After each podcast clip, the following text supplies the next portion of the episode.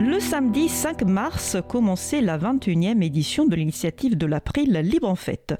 Pour accompagner l'arrivée du printemps, chaque année autour du 20 mars, des événements de découverte des logiciels libres et de la culture libre en général sont proposés partout en France dans une dynamique conviviale et festive.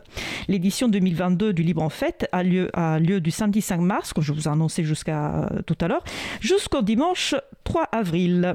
Vous pouvez consulter le site libreenfête.net, un tiré entre chaque mot, pour trouver des événements près de chez vous, notamment des ateliers d'initiation à un logiciel ou à un service libre, mais aussi des projections de films libres ou sur le libre, des fêtes d'installation, de la cartographie participative, des ateliers pour apprendre à mieux protéger son intimité sur Internet, on en a parlé justement lors de cette émission, des soirées d'échange autour des enjeux de l'informatique libre et encore.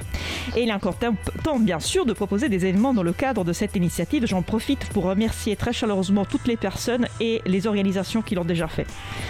Mardi 22 mars, à quelques jours de l'Assemblée générale de l'April et pour célébrer les 25 ans de l'association, nous allons réaliser une nouvelle émission spéciale au cœur de l'April. À cette occasion, nous aimerions beaucoup pouvoir lire en direct vos témoignages, vos retours, comment vous avez connu l'April, votre découverte de Libre à vous, si vous avez un souvenir fort, que ce soit en lien avec l'émission ou avec l'association. Tout cela nous intéresse. Vous pouvez nous envoyer ces témoignages d'amour via le formulaire de contact que vous trouverez sous le site de l'émission ou directement par courriel à bonjour.libreavou.org. Et comme d'habitude, je vous invite à consulter le site de l'agenda du livre, agendadulivre.org, pour trouver les autres événements en lien avec les logiciels libres près de chez vous. Notre mission se termine. Je remercie les personnes qui ont participé à l'émission de ce jour. Isabelle Carrère, Natalia Calderon Beltran, Quentin Arada, Claire Divois, Louis Neuf. Aux manettes de la régie aujourd'hui, mon collègue Frédéric Couchet. Merci également aux personnes qui s'occupent de la post-production des podcasts.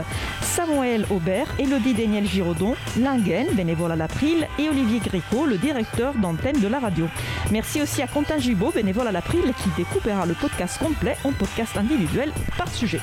Vous retrouverez sur notre site web libreavou.org toutes les références utiles ainsi que sous le site de la radio causecommune.fm.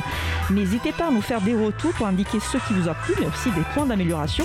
Et vous pouvez également nous poser toutes questions et nous y répondrons directement au lors d'une prochaine émission. Toutes vos remarques et questions sont les bienvenues à l'adresse contact.libreavou.org. Nous vous remercions d'avoir écouté l'émission.